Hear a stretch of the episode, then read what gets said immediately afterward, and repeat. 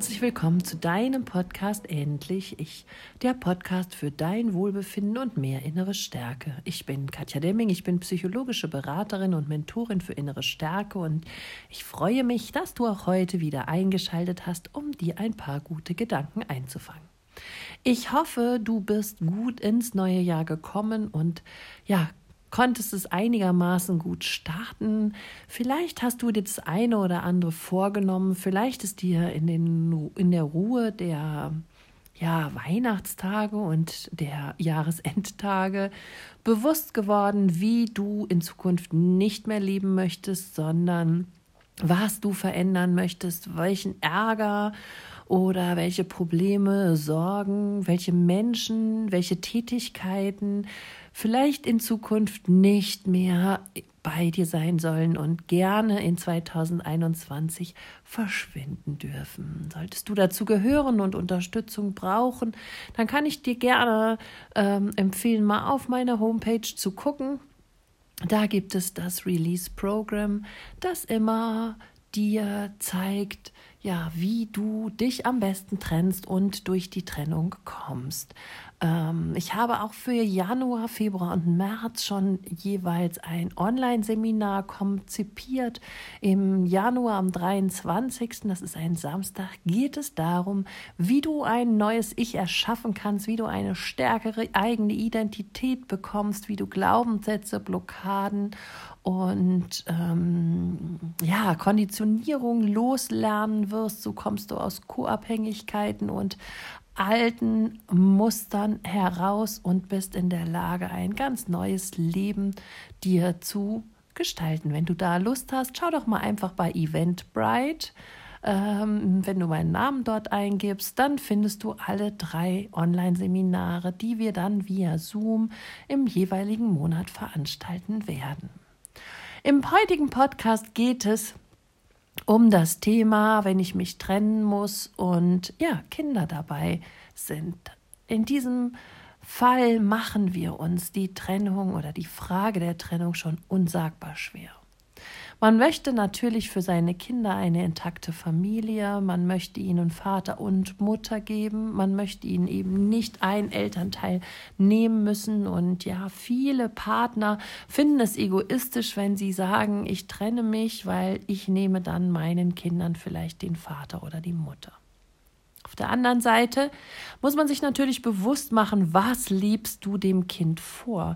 Wenn du in einer toxischen Beziehung steckst, wenn du unglücklich bist, wenn dein Partner dich abwertet, klein macht, vielleicht sogar gewalttätig zu dir ist, wenn es immer wieder Streitereien, Beschimpfungen, Ärger und ja, Meckereien gibt, dann ist es natürlich irgendwann auch kein schönes Kinderhaus mehr. Das heißt, da lernen die Kinder dann wie sie später eben auch mit ihren Partnern umgehen. Und wenn du einen Vater hast ähm, oder einen, einen Mann, männlichen Partner hast, der dich immer nur abwertet und wenig respektiert wird, dein Sohn und deine Tochter wahrscheinlich auch zu einem Menschen, der später denkt, so sieht Liebe aus, so sieht Ehe aus, das ist so normal und wird ebenfalls seine Partnerin oder seinen Partner abwerten und dis despektierlich sein. Und ebenso, wenn eine unglückliche Mama die Kinder erzieht, ist sie nicht in ihrer Kraft, kann sich nicht entfalten und die Kinder können nicht das Wohlergehen ja bekommen, was sie eigentlich verdient hätten. Auch ebenso, wenn der Vater unglücklich ist. Deshalb ist es ganz, ganz wichtig, dass du mal neben die Frage, ähm, was tue ich meinen Kindern an, wenn ich mich trenne, dir selber die Frage stellst, was tue ich meinen Kindern an, wenn ich mich nicht trenne. Denn manchmal ist es wirklich besser, einen sauberen Schnitt zu machen und wenn beide Elternteile versuchen, noch gute Eltern zu sein, auch in einer Trennungssituation, dann nehmen die Kinder weniger Schaden, als wenn sie in einer toxischen ähm, Familie leben, weil ganz ehrlich, wenn die Partnerschaft toxisch ist, dann ist die ganze Familie toxisch. Und dann führen hier ständige Verletzungen bei den Kindern ebenfalls zu langfristigen Problemen. Wenn du nun einen Partner hast, wo du denkst, du fühlst dich dort nicht gesehen, nicht geliebt, nicht gut behandelt, dann überlege doch mal und schau genau hin, tut er das denn für die Kinder?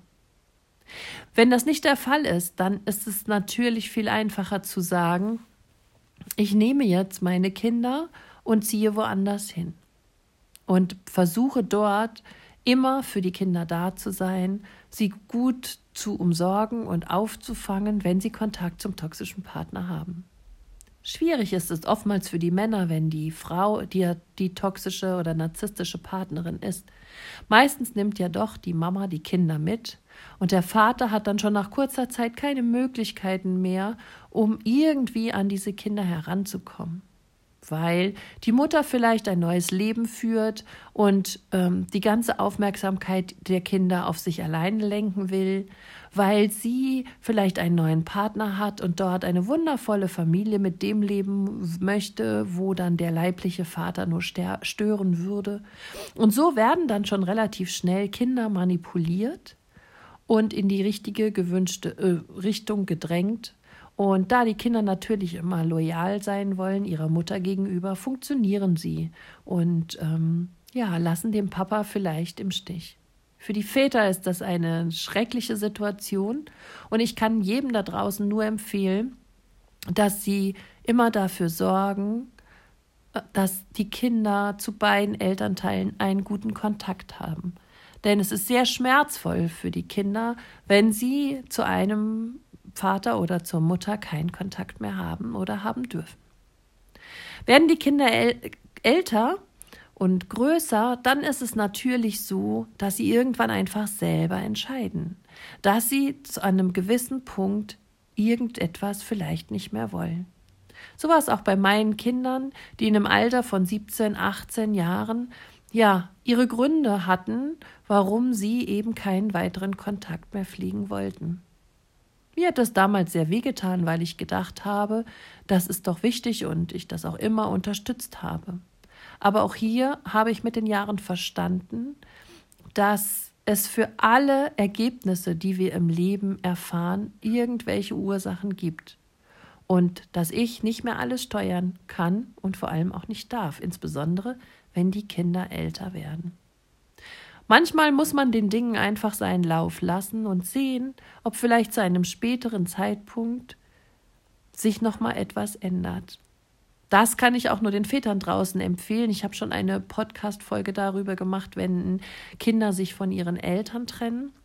Diese schmerzhafte Erfahrung für Vater oder Mutter, die dann eben keinen Kontakt mehr zu den leiblichen Kindern haben, ist wirklich richtig hart und viel kann man da wirklich nicht machen. Leider stehen wir sehr oft ohnmächtig daneben. Vielleicht hilft es, den Kontakt zu suchen und ein Gespräch zu suchen und zuzuhören und dann etwas zu verändern. Ganz oft ist es aber auch gar nicht das. Und die Kinder haben sich irgendein Bild zurecht gemalt von Vater, Mutter, oder von der neuen Familie oder wie sie ihrer Mutter gegenüber oder dem Vater gegenüber loyal sein wollen. Und so bleibt man einfach traurig und machtlos zurück. Wenn du dich nun entschieden hast, dich zu trennen, dann sei bitte vorsichtig, dass du nicht aus dem Affekt heraus agierst. Eine Trennung von einem Narzissten sollte immer gut vorbereitet sein. Das heißt, du stärkst dich erstmal, du besorgst dir einen Job, um finanziell frei und unabhängig zu werden. Du suchst dir eine Wohnung, eine Bleibe, wo du wohnen kannst, wenn du dann dich trennen möchtest und sorgst dafür, dass es den Kindern dort auch richtig gut geht. Du kannst schon Kontakt zu einem Jugendamt aufnehmen und fragen, was auf dich zukommt, wenn nun eine Trennung ins Haus steht, was du beachten musst, was du besprechen musst. Ebenso kannst du auch dir einen Rechtsanwalt suchen, der dir ein paar Tipps gibt, was zu beachten ist, wenn du ja, dich jetzt trennst, auch wie viel Unterhalt du bekommst, beziehungsweise deine Kinder bekommen und was dann tatsächlich dir finanziell zur Verfügung stehen würde wenn du damit gut vorbereitet bist und für dich weißt, dass es jetzt soweit ist, den Cut zu ziehen, dann trenn dich bitte unmittelbar so, dass du, nachdem du das Gespräch mit deinem Mann geführt hast, wirklich auch das Haus verlassen kannst und gehen kannst. Bitte niemals sagen, ich trenne mich von dir und dann doch irgendwie noch die Nacht da verbringen oder noch so lange da wohnen, bis ähm, ja die, eine neue Wohnung gefunden wurde. Dann wird es nur einfach desaströs und schwierig. Wenn du dich ja, geäußert hast darüber, dass du dich trennen möchtest, passieren zwei Dinge. Meistens ist es so, dass der Narzisst oder der verlassene, abgelehnte Partner dann ähm, ganz so reagiert, dass er halt vielleicht total traurig ist, er auch wütend ist, verletzt ist, gekränkt ist und dass seine narzisstische Wut zum Vorschein kommt. Dazu habe ich auch schon eine Podcast-Folge gemacht. Da kannst du gerne mal reinhören, damit du dich weißt, wie narzisstische Wut aussehen kann. Und dann kann es aber sein, dass er plötzlich alle Register zieht und sagt, ach, es tut mir alles so weit leid und ich habe es jetzt verstanden und ich kümmere mich jetzt viel besser um dich und ich werde jetzt immer für dich da sein. Und dann ist er plötzlich wieder ganz lieb und ganz mh, hm, zutraulich und verwöhnend und so kanntest du ihn aus der Lovebombing-Phase und dann denkst du dir vielleicht, ach, ist alles gut und ich gehe zurück. Falscher Fehler, weil äh, es so sein wird, dass es er nach einiger Zeit wieder der Alte werden wird. In den meisten Fällen ist es erstmal so, dass wenn jemand sagt, er trennt sich und nimmt womöglich noch die Kinder mit, dass dann ähm, halt ganz schlimme Drohungen kommen. Ich werde dir die Kinder entziehen, du wirst kein Geld von mir bekommen, ich werde alle umbringen, ich werde mich umbringen. All solche ganz, ganz fürchterlichen Drohungen ähm, schmeißt dann der Narzisst in den Raum, sodass du denkst, oh mein Gott, das schaffe ich nicht, das tue ich nicht, der tut uns was an und das wird ganz, ganz desaströs enden. Natürlich kann man hier nicht alle über einen Kamm scheren und das nicht in allen Bereichen oder für alle Menschen gleich sagen. Meine Erfahrungen haben mir aber gezeigt, dass das diese Drohungen meistens Gott sei Dank leere Drohungen bleiben und sie nur dafür ähm, genutzt werden, um dich zu manipulieren, eben nicht zu gehen. Deshalb wird ein Bild erzeugt, wo du richtig doll Angst vor hast und da du ja eh schon meist nach einer toxischen Beziehung eher destabilisiert bist, soll das nochmal die Kerbe treffen und dich dann eben vom Weggang, äh, ja, also davon zu überzeugen, dich nicht zu trennen. Und hier ist es eben ganz, ganz wichtig, dass du da eben bei dir bleibst, dass du in ein gemachtes Nest gehst. Also wenn du ausziehst, dann plan gerne noch mal ein oder zwei Wochen bei einer guten Freundin oder bei einer, bei deiner Familie oder bei deinen Eltern ein, sodass nämlich dann der Narzisst eben nicht ständig vor deiner Tür steht oder dir das Leben schwer macht oder ja, da immer in irgendeiner Weise versucht, dich aufzusuchen, wenn du dann erstmal ein, zwei Wochen woanders wohnst, wo du beschützt wirst und wo Menschen für dich da sind und wo auch jemand anders ihn auch mal wegschicken kann, bist du einfach sicherer. Und nach zwei Wochen kannst du dann vielleicht gerne in deine eigene Wohnung ziehen. Hier ist es gut, wenn der Narzisst erstmal nicht weiß, wo du wohnst. Das ist natürlich super leicht möglich, wenn du keine Kinder hast. Dann solltest du sowieso alles ändern, ne? Deine E-Mail-Adresse, deine Telefonnummer, deine sozialen äh, Accounts bei Facebook, Insta und Co. Du solltest dir eine neue Handynummer zulegen und ähm, wie gesagt, am besten ganz neu mit einer neuen Identität starten, die er nicht kennt und die ihm auch nicht zugetragen werden sollte. Wenn du Kinder hast, ist es natürlich total schwer. Da empfehle ich es immer, ähm, nur noch über E-Mail zu, äh, zu schreiben oder Kontakt aufnehmen zu können. Und ähm, diese E-Mails können dann auch eben alle auch mal ähm, aufgehoben werden und man hat immer alles schriftlich, sodass Absprachen nachher nicht falsch verstanden oder missinterpretiert werden können, was immer bei Narzissten zu sehr hohen äh, Streitereien führt, weil er sich nämlich an sein Gesagtes oder an die Abmachung meistens irgendwann nicht mehr erinnern kann und dann einfach das macht, was er will. Das heißt, wenn die Kinder beim Vater oder bei der Mutter sind und nicht bei dir, in der Zeit bist du telefonisch erreichbar für ähm, das Elternteil der Kinder. Ansonsten bist du eben nur über E-Mail erreichbar und blockierst ihn auf allen Kanälen.